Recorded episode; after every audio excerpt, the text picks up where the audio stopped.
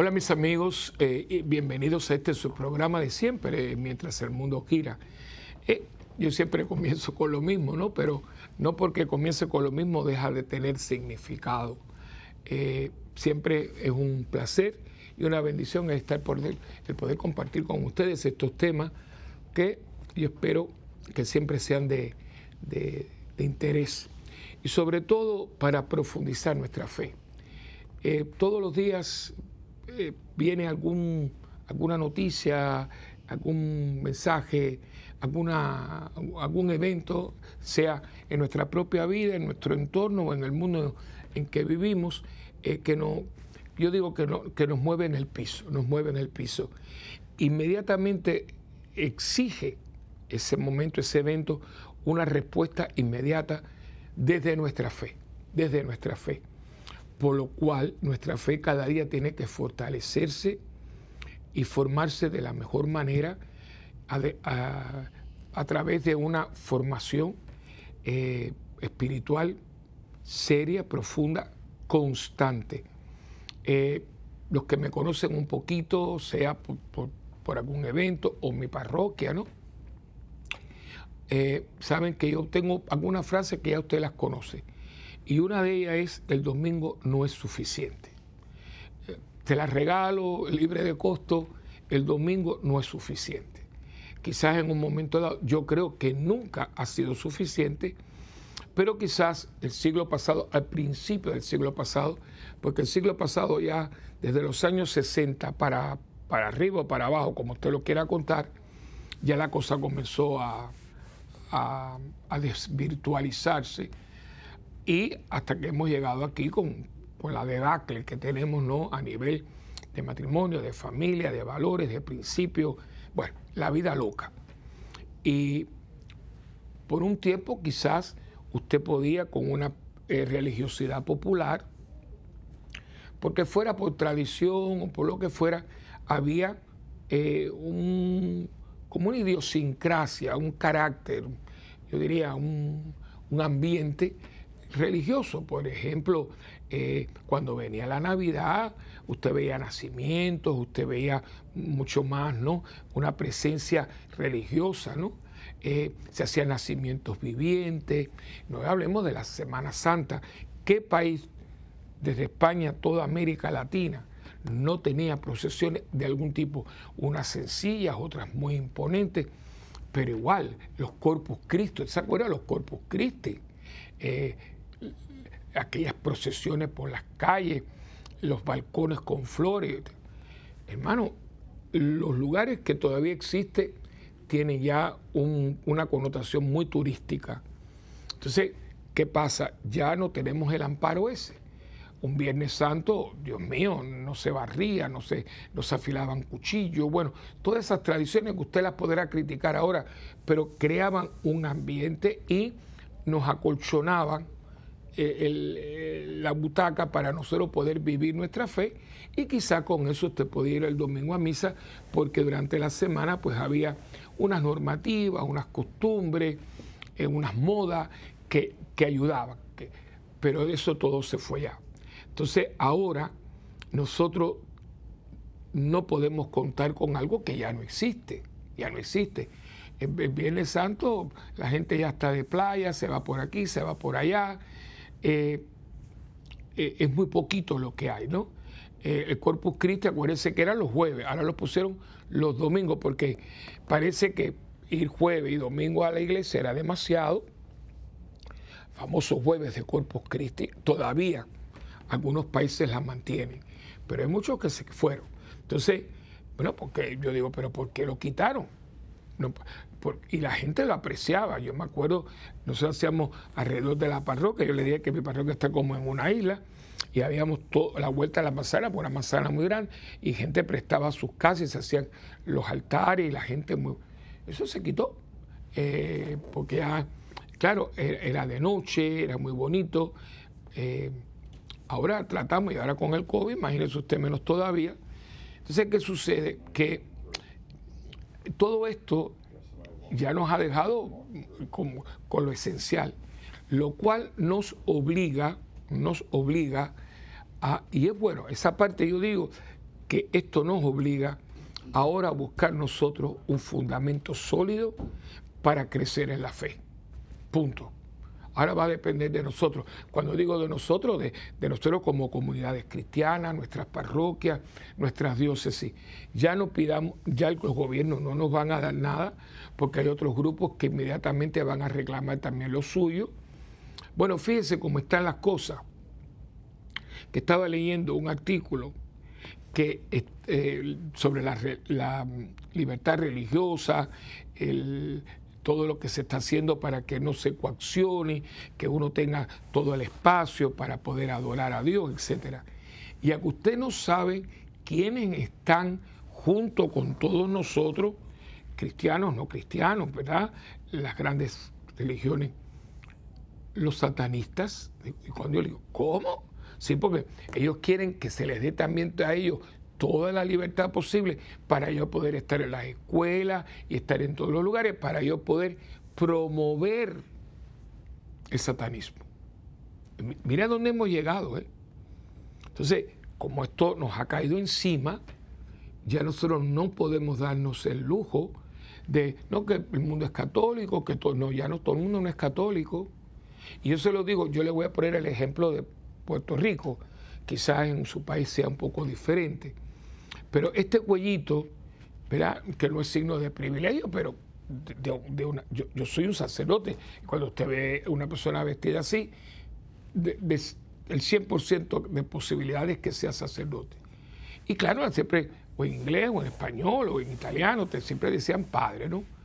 No, en Puerto Rico el avance del protestantismo ha sido tan fuerte que cuando a mí me ven es reverendo la palabra reverendo se le reserva al pastor, a los pastores de iglesias cristianas no católicas.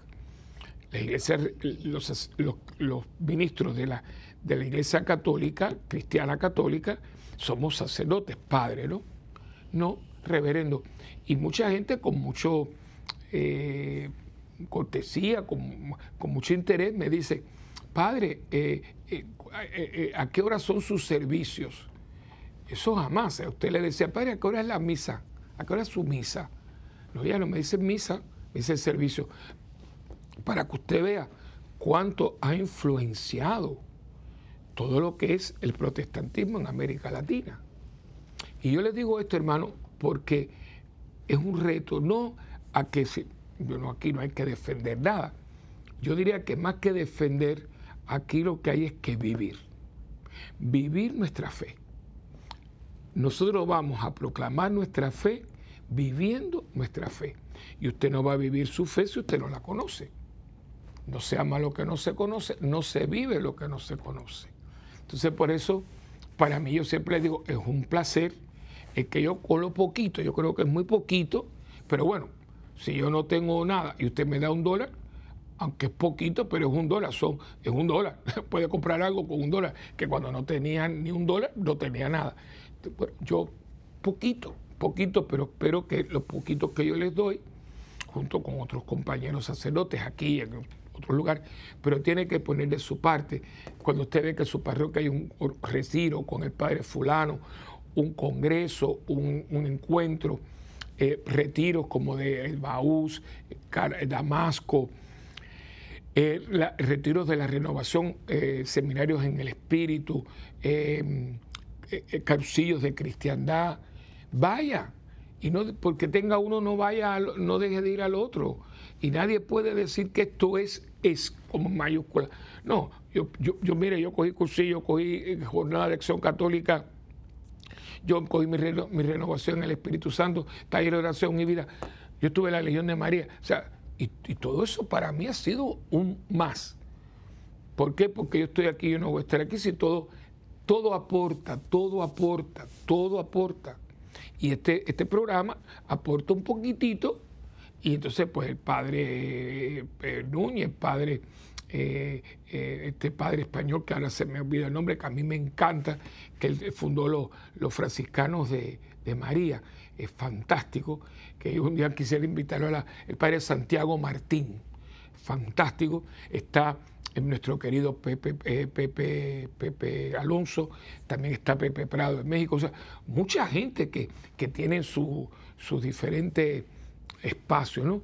Y usted, todo un buen libro, hay que leer todos los libros de Ignacio Larrañaga, léalo, léalo, es su lectura espiritual que usted debe de incorporar a su vida espiritual, su oración en la mañana, en la tarde, el acto de contrición antes de acostarse, el rosario diario, la coronilla a los 3 de la tarde. Hay personas mucho.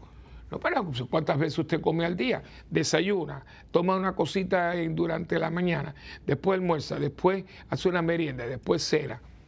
Y si está frente al televisor, pues come unas palomitas, pero que, tanta cosa, por favor.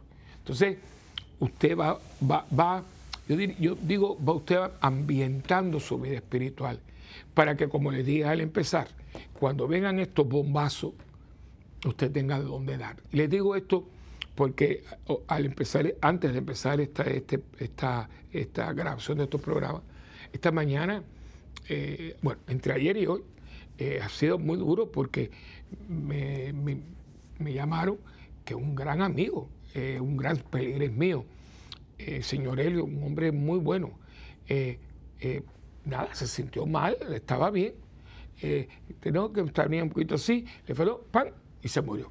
Fue al hospital, no duró ni 24 horas. De hecho, ahora, cuando yo inmediatamente yo llego a Puerto Rico para un funeral.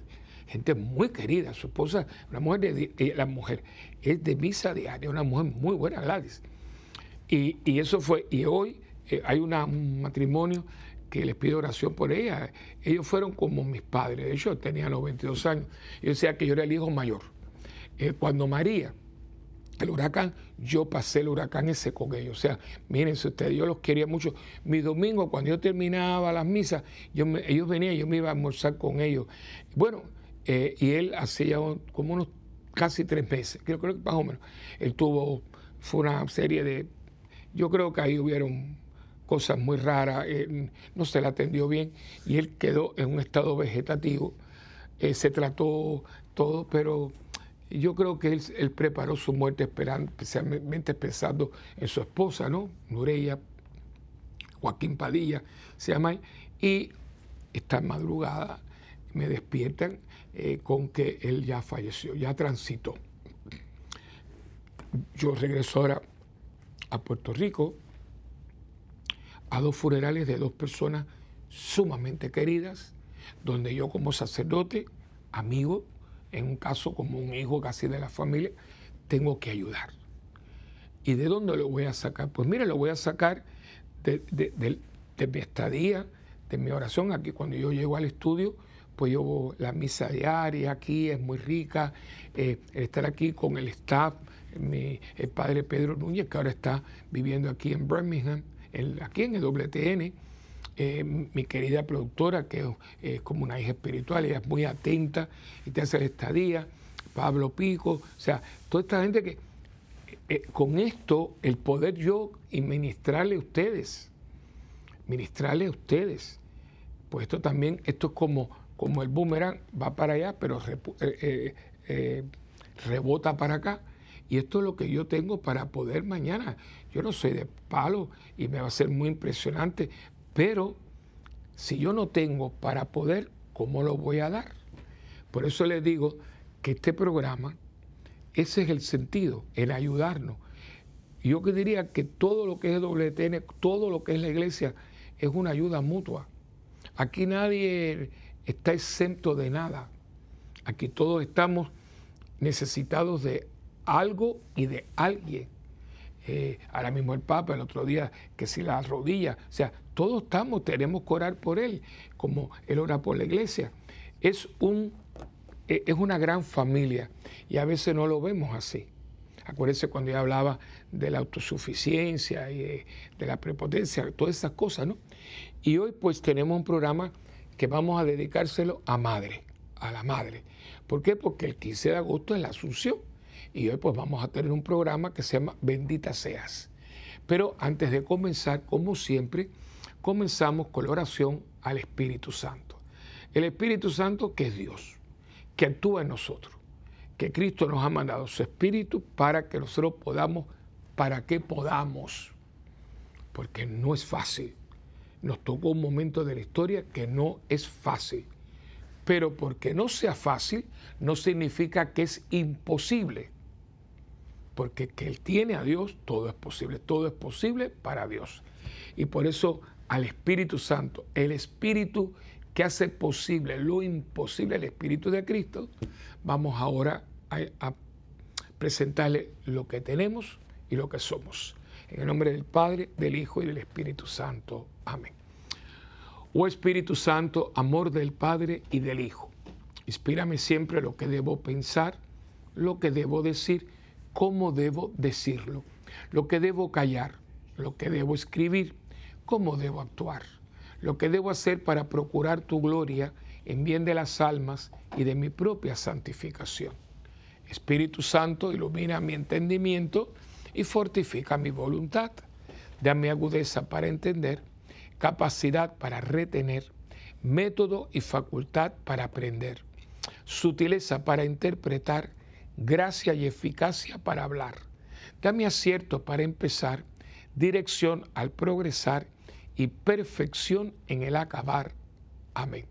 María, Madre del Buen Consejo, ruega por nosotros que así sea. En nombre del Padre, del Hijo y del Espíritu Santo. Amén.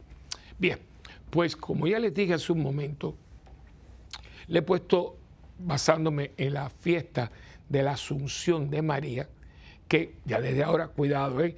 porque se parecen muchísimo, pero no, una cosa es la ascensión y otra cosa es la asunción.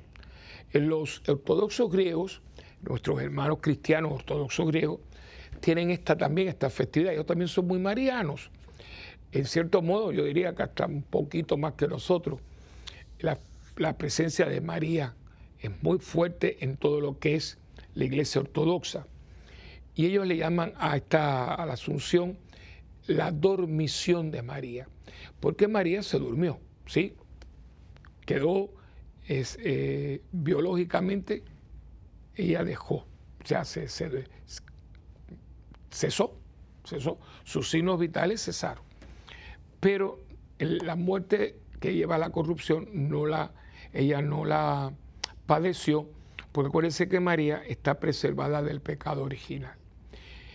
Y el pecado original, uno de sus efectos, fue la corrupción nuestra al morir. Nosotros íbamos a pasar como algo como ella. ¿Por qué? Porque en el plan de Dios no existía la muerte, la muerte fue introducida por el diablo. Igual que el sufrimiento, la tristeza, la muerte, el, dar a luz con dolor, parir con dolor. Eh, no, igual que la Virgen, la Virgen tuvo el niño, Dios dio a luz al niño, pero la Virgen no sufrió dolores de parto porque el, el dolor del parto es fruto del pecado original. Y María por los méritos de Cristo, ¿eh? por los méritos de Cristo. A ella se le aplican lo que Cristo obtuvo en la cruz, se le fue aplicado a ella retroactivamente. Por los méritos de Cristo, ella es preservada de pecado original y al ser preservada del pecado original, es preservada de todos los efectos del pecado original. Entonces, ella, sí, humanamente cesó sus signos vitales, como diríamos decir hoy, el electrocefalograma y el electrocardiograma dieron eh, línea recta. No, no, hay, no, hay, no hay funciones vitales. Pero en un momento dado, cuando fueron a buscarla, no porque el Señor se la llevó al cielo en cuerpo y alma, que es lo que fue asunta, fue llevada al cielo. A diferencia que Cristo no fue llevado, sino que Cristo se elevó, subió por su propia su propio poder, porque Él es Dios. Entonces, cuando uno mira esta festividad que es muy bonita, a veces muy celebrada, pero poco entendida, dice, bueno, ¿y qué, qué, qué, qué repercusión, qué puede tener esto para mí? Mucho, mucho, porque en cierto modo, madre, yo le digo madre, yo, cuando yo te digo madre, yo, imagine, yo me la imagino con mayúscula, ¿no? Yo digo madre, pues si fuera mi, mi mamá, no, pero yo que no digo mi mamá, yo digo madre. Madre, como en cierto modo, abre el camino para sus hijos. Porque la idea es que nosotros vayamos a donde está ella. O sea, María va al cielo para estar, como dice, ahí está la, reina enjollada con oro de Ofir, ¿no? cuando la palabra habla de ella, ¿no? Eh, está allí, en un sitio muy privilegiado, porque un hijo, Cristo sigue siendo hijo de ella. Cristo está en el cielo en cuerpo y alma, como hijo de Dios, pero al mismo tiempo el cuerpo de Cristo fue gestado y formado en el vientre de María, o sea, que Cristo es hijo de María. Y el cuerpo glorificado que Cristo tiene vino de ella.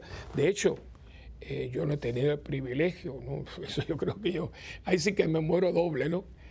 Pero si uno pudiera ver a Cristo como lo ha visto, por ejemplo, Margarita María en la aparición del Sagrado Corazón, Faustina con el Cristo de la Misericordia, como hemos tenido varios hermanos nuestros héroes en la fe, nuestros santos y santas, eh, yo, yo, me imagino que el que vio a Cristo y vio a la mía, miren, pero es que son casi exactos, porque el DNA, eh, el Espíritu Santo no tiene DNA. Y, Cristo tiene un cuerpo real, porque si hombre como nosotros, tiene que, tiene que tener un cuerpo real como nuestro. Y, los cuerpos humanos sacan, sacan su, su constitución, su configuración de, de un DNA, ¿no? Que es lo que plasma, lo que hace el cuerpo humano lo sacó de ella, lo sacó de ella. Eh, eh, o sea, por eso la gente dice, no, porque los católicos, que esto, que el otro. No, no, es que nosotros no estamos inventando nada. Esto primeramente es anatomía, biología, ciencia. Eh, al ser hombre como nosotros, teníamos que, tuvo que tener a, alguien para poder formarse de. Somos, yo soy el hijo de mi mamá, el hijo de mi papá, y usted igual. Y por eso dice, cuando yo veo la fotografía, mira, se ve que usted tiene los ojos de su mamá o tiene las orejas o la cuestión, porque es así. Entonces, eh, él la tiene en el cielo como su madre. Y por eso, así como ella intervino en las bodas de Cana con esa sensibilidad tan suya, hijo, no tienen vino. Pues sigue, sigue hablando porque somos sus hijos. Precisamente somos sus hijos porque el hijo nos dejó bajo su cuidado. Madre, ahí a tu hijo. No era Juan solamente, sino Juan era la colectividad de la humanidad. Y desde ese momento el hijo la cogió en su casa. Que es lo que la iglesia ha hecho, la ha hecho suya. La iglesia la ha hecho suya, ¿no? Porque el Señor nos la ha entregado para que tengamos madre.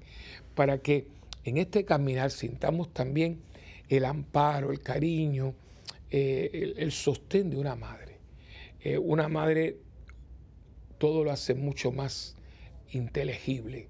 Una madre todo lo hace mucho más soportable. Fíjese, y esto se lo pueden decir un médico, a lo mejor usted es médico, tiene alguna persona en su familia, que cuando uno está muy malito, muy grave, muy grave, o uno tiene un dolor muy grande, o tiene una, un, algo médico, ¿verdad? Usted, se, primeramente, una cosa muy original, uno cuando está así lo ve también, especialmente personas muy ancianitas, que usted lo ve en la cama, fíjese, la persona está en un estado fetal. Parece como si fuera un, feto, a mí no me gusta la palabra, pero el, feto, el, bebito que está en el vientre, está, si lo retrata, claro, una persona mucho más grande, pero va a ver que la configuración es exacta. Usted adopta, porque porque cuando yo estuve dentro de mi mamá, y tú también, o tú también, y yo también, estábamos en el estado más perfecto que había. Se cuenta que estábamos siendo eh, alimentados por el, cordón umbilical y la, eh, estábamos teniendo un, un, compendio, diríamos, eh, un, una fórmula de lo que mi mamá comía, yo lo estaba recibiendo. Eso, y la temperatura era perfecta. Yo no necesitaba abrigo ni nada, pero la temperatura dentro del saco donde yo estaba era perfecta. Ni mucho calor, ni mucho frío. Una cosa espectacular, ¿no? Eh, por eso, en, el vientre de nuestra madre, por eso el aborto, es que es una cosa abominable, e, e, es, horrible que usted entre allí y no para sacar vida, sino para destruir la vida. Es algo espantoso. Es que yo todavía no entiendo cómo usted puede legislar, aprobar que usted entre en, lo más sagrado de una mujer, el vientre de una mujer es, un sagrario, es, es, algo, porque ahí, ahí empieza la vida, o sea, ahí empieza, ahí empezamos tú y yo. Y que un médico, que ahí empiezo yo diciendo, Dios mío, esta gente estudió medicina. Esta gente se quemó las pestañas para salvar vida. ¿Cómo usted la va a destruir en el sitio más sagrado y donde nadie se puede defender? Porque si hay un lugar donde usted está totalmente a merced de, es en el vientre de su mamá. Y que allí una mano que tendría que estar siempre pronta para curar, para restaurar, para renovar, que es la mano de un médico, entre y destruya. E, es que hermano, yo no lo entiendo. Entonces, que vayamos a legislar a favor de esa acción asesina, una acción asesina, no lo puede disfrazar. Entonces, que puede hacerlo hasta seis minutos antes no lo puedo hacer con un animal, pero lo puedo hacer con un ser humano. mire, yo es que, mire, lo pongo por aquí y a mí lo que me gusta entender es que no lo puedo entender. Puedo entender lo que sea la mujer, está presionada, no sé cuánto, pero el médico, por dinero, ponerle precio a ese acto, wow. Y en las purísimas entrañas de la Virgen nace el Hijo de Dios. Eh, por eso de todos los dogmas de la iglesia, eh, todos son espectaculares y uno, uno va con el otro, el otro lo va con el otro, es un efecto dominó. Pero la encarnación del verbo es electrificante. De hecho, yo siempre he dicho que el nacimiento de Cristo no podemos explicar, yo no puedo explicar la Navidad sin hablar de la encarnación. Y por eso el saludo del ángel salve la llena de gracia, bendita tú entre todas las mujeres, porque nadie como tú ha tenido la dicha de, tener en sus purísimas entrañas al Hijo de Dios, a Dios mismo. Entonces, cuando hablo de esto, eh, uno dice, bueno, hemos entendido de todo lo que se trata de que Madre ha ido al cielo por su disponibilidad para con Dios disponibilidad para con Dios. María se hizo disponible para Dios. Y esto lo vamos a estar hablando un poquito después de la pausa. Pero hoy yo quisiera, eh, eh, pensando precisamente en el hecho de la asunción de la Virgen, que María es llevada al cielo por muchísimas virtudes, muchísimas. Pero básicamente, y yo me atrevería, yo no soy mariólogo, pero me atrevería a decir que el fundamento de todas, de todas, de todos los atributos, de todas las cualidades, de todo es el sí. Y el sí es un sí de disponibilidad, es decir, yo estoy aquí para ti, que es lo mismo que decir, he aquí la esclava del Señor. La esclava en aquel momento, esto lo he dicho yo muchísimas veces en retiros, en conferencias, porque a veces no tenemos sentido histórico y por eso San Ignacio de Loyola hablaba de la composición del lugar. Tenemos necesidad de tener, por eso hay que, hay que aprender, hay que estudiar, porque ¿qué cosa era un esclavo? No es lo mismo ahora, que es un poco de metáfora, que en el tiempo de María, ir al mercado era comprar legumbres, carne, muebles y una cosa, ¿no? Llamado esclavo. Pero pero vamos a un momento, a una pausa, y venimos enseguida con este, más, este programa siempre de mientras el mundo gira.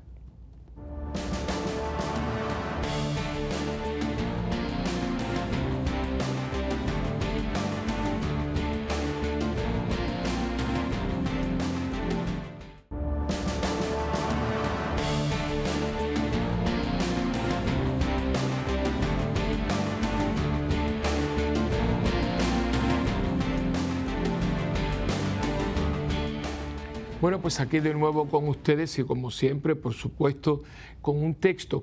Y el que he escogido está en el Evangelio de Lucas capítulo 1 del versículo 42 al 45. Estamos dentro del contexto de la anunciación y inmediatamente la visitación. Y entonces, pues, eh, eh, termina, fíjese que en el versículo 38 ya lo que, lo que nos quedó fue eh, cuando ella dice, yo soy la esclava del Señor, que haga conmigo como tú me has dicho, y con esto el ángel se fue, ¿no? Ahí deja, entonces ahora inmediatamente María va a visitar a Isabel porque ha escuchado por parte del ángel que su mm, prima Isabel, que era una mujer ya bastante avanzada de edad, que era estéril, eh, ha, concebido, ¿no? La mamá va a ser la mamá de Juan el Bautista y el ángel mismo se lo dice para que veas que para Dios no hay nada imposible, ¿no? O sea, como diciendo, aquí no estoy hablando solamente en abstracto, para que tú sepas que lo que te estoy diciendo se concretiza y ya de hecho se está concretizando en alguien muy relacionado contigo, ahí está tu prima, que como todo el mundo sabía que era estéril, es una mujer mayor, pues mira, la que todo el mundo decía, bueno, aquí no hay nada, no va a tener prole, no va a tener eh, familia, pues mira, ahora está ya de seis meses, eh, porque para Dios no hay nada imposible. O sea, que, la, la, deja con, como, con un punto de referencia. Y entonces viene este texto que está lindo, ¿no? Por aquellos días María se fue deprisa a un pueblo de la región montañosa de Judea y entró en la casa de Zacarías y saludó a Isabel. Cuando Isabel oyó el saludo de María, la criatura se le movió en el vientre y ella quedó llena del Espíritu Santo.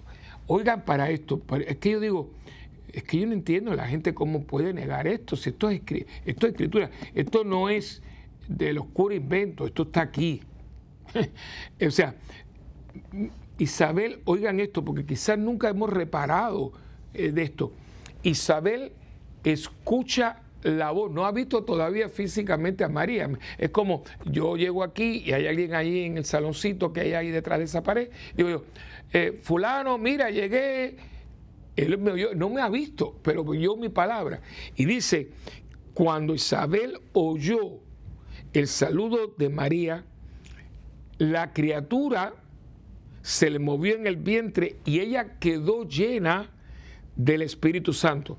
Si usted puede hacer eso, es porque usted lo tiene. Usted lo tiene. Si usted no lo tiene, no lo tiene. Pero si yo con la voz puedo hacer que alguien tenga una reacción física, además de quedar lleno del Espíritu, la paz que tiene que haber tenido, el gozo que tiene que haber tenido Isabel, porque son frutos del Espíritu Santo.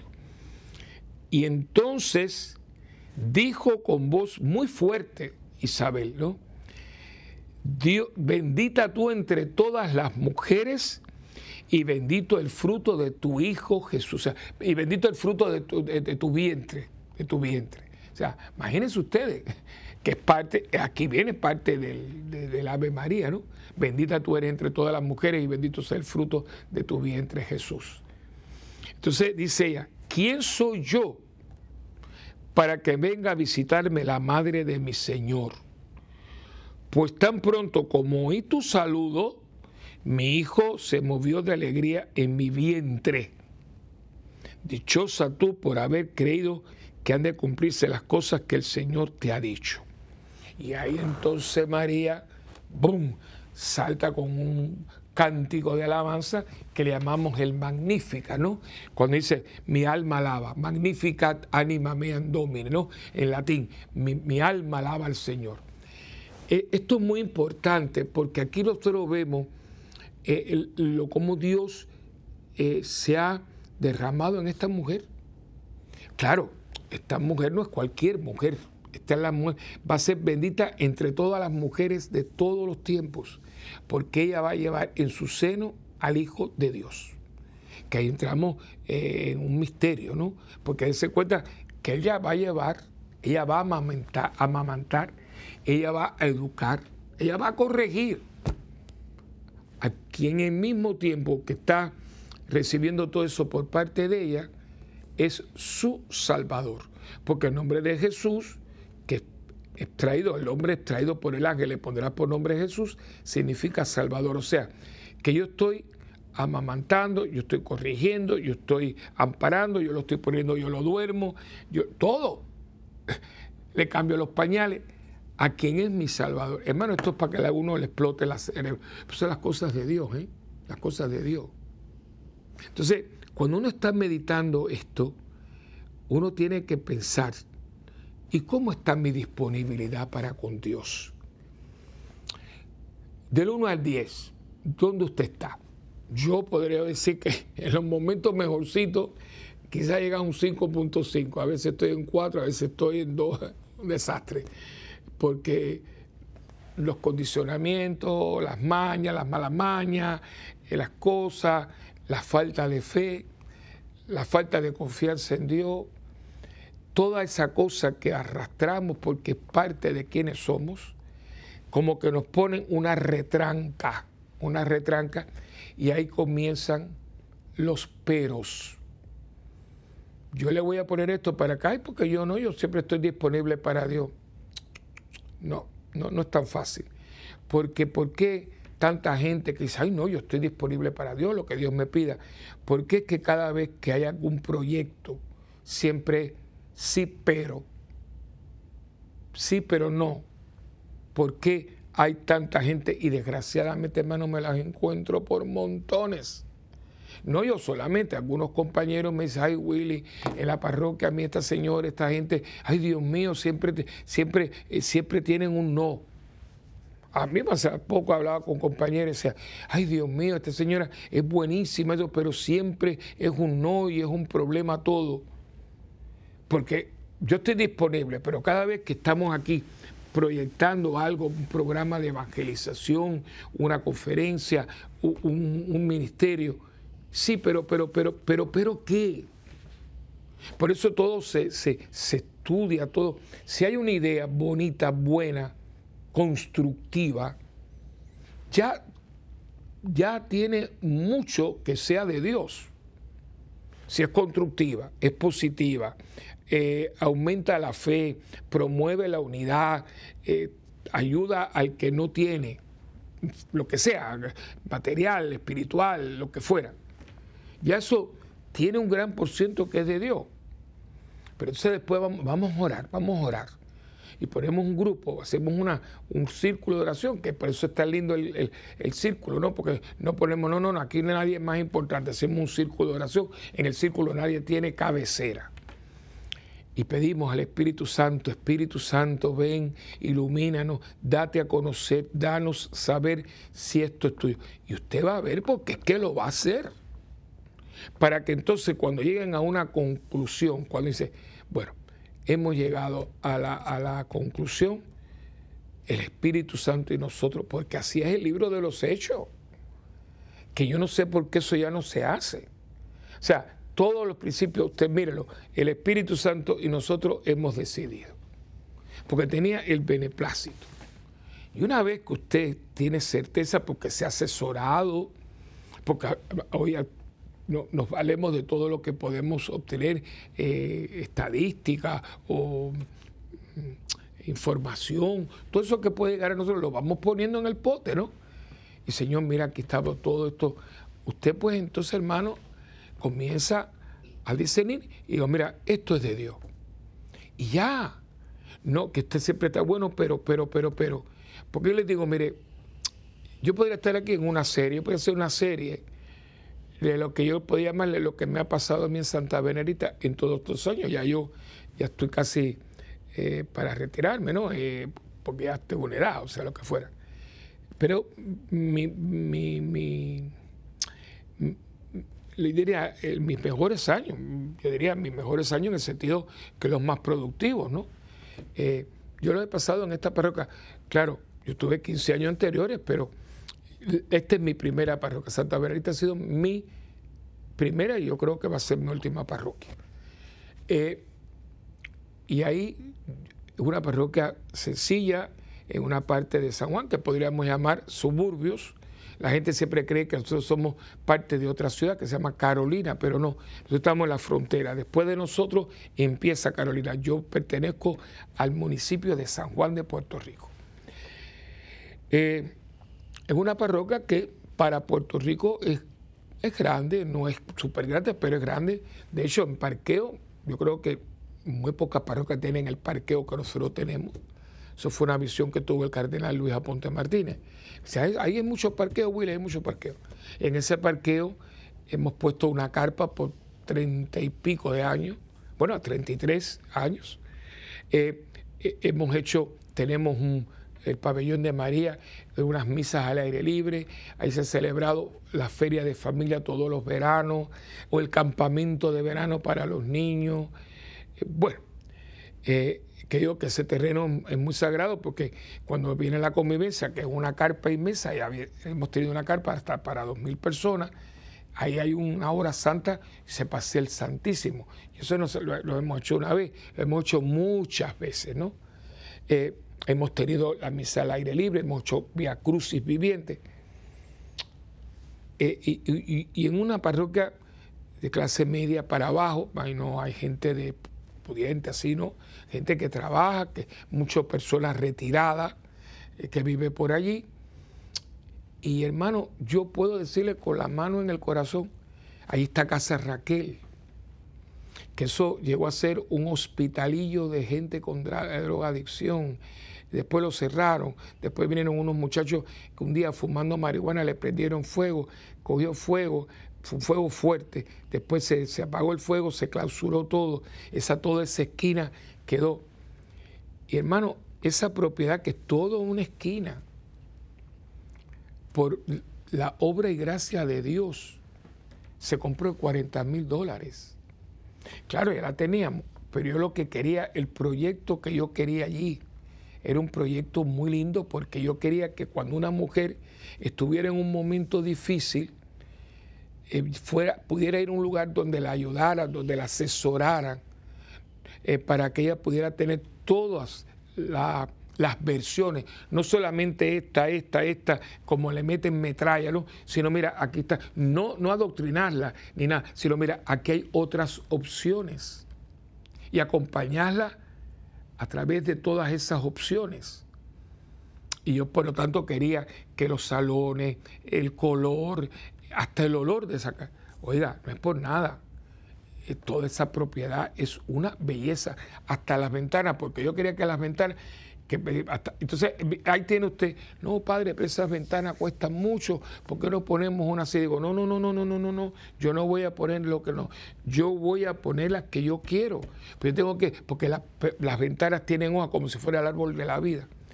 Y digo, bueno, vamos a esperar. Oiga, y un día dice, padre, me dijo, padre, el, contratista me dijo, padre, las ventanas que usted quería van. Ah, sí, sí, porque encontramos una compañía aquí en Puerto Rico que me decían que no había. Además, la persona que ha encontrado la compañía va a correr con todos los gastos. Eso fue una cosa increíble. Uno ha visto cómo Dios hace lo posible, lo imposible posible. Entonces, María a nosotros nos enseña a confiar en Él. Porque las bodas de Caná, que es el primer capítulo del Evangelio de San Juan, San Juan tiene en su Evangelio un prólogo. Inmediatamente eh, vienen las bodas de Caná. Ahí viene ella, ahí eh, podríamos decir, perdone la expresión, se mete en lo que ya no le importa porque soy tan invitado y no tiene por qué estar viendo si hay comida o si cuando usted va a una, si usted va a una fiesta, yo me invitaron, yo lo oiga, y hay bizcocho, oiga, oiga, suficiente refresco. Yo no hago eso. Sin embargo, con esa sensibilidad que tiene una madre, y más una madre sin pecado original. dice, hijo, no tienen, no tienen vino. Y el Señor dice, bueno, y ella con una fe, porque tiene, lo tuvo dentro, y como lo tuvo dentro, lo tiene en todo lo que es ella. Porque aquí hay, una, aquí hay una, una, dimensión que muchas veces no se habla. Si María tuvo al verbo encarnado dentro de ella físicamente, toda el alma de María está tocada por la presencia de Cristo en su vida.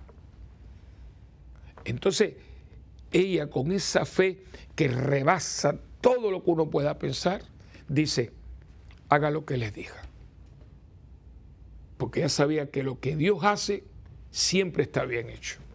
Entonces, yo creo que nosotros que somos muy marianos, pero yo creo que lo hemos entendido. De hecho, cuando yo no sé si usted sabe que la iglesia, después que uno estudia, pues los laicos también lo pueden hacer, no solamente los sacerdotes y las religiosas. Claro, lo hacemos nosotros porque es parte de nuestra vida diaria, pero un laico puede ir, hay institutos, hay un instituto, una universidad que se llama el Marianum en, en Roma y hay otra, y usted puede sacar un doctorado en Mariología, el estudiología de María. O sea, esto no es cualquier cosa. Yo estoy aquí eh, de atrevido metiéndome en, algo que lo, lo, lo, poquito que yo sé de, mi curso de Mariología, de, mi cuarto año de, teología. Pero hay gente que se dedica. Yo tengo un libro en mi biblioteca que es así, sobre Mariología. Es una maravilla. Entonces, nosotros muchas veces, además la gente que se llama cristiana, no, que una mujer como otra cualquiera. Por amor de Dios, por favor, aunque usted no crea en los dogmas, no diga disparate. Porque cuando a mí alguien, una mujer como otra cualquiera, digo, bueno, pues búsqueme otra mujer que haya tenido a Dios en sus entrañas, ah, búsqueme otra. Cuando encontremos la otra, entonces María es como otra. Pero como no hay otra, es bendita entre todas, porque no hay otra. Y si nosotros todavía en el mundo, en el mundo, porque por ejemplo le digo, bueno, ¿y cuántas pietas hizo Miguel Ángel? ¿Cuántas pietas ah, como la de Miguel? Ninguna. Por eso son piezas de arte que no tienen valor, porque son únicas. En inglés se llama priceless, no tienen precio, eh, porque son únicas. Las pirámides de Egipto eh, son únicas, es que primeramente no hay otra. Entonces, ahora imagínense, son cosas, efectos, eventos, eh, construcciones. Estamos hablando de un ser humano. Un ser humano. Un ser humano que va a llevar en su vientre a quien va a cambiar la suerte del ser humano. ¡Wow! Entonces, la fiesta de la Asunción ve, la ve a ella se llevada al cielo.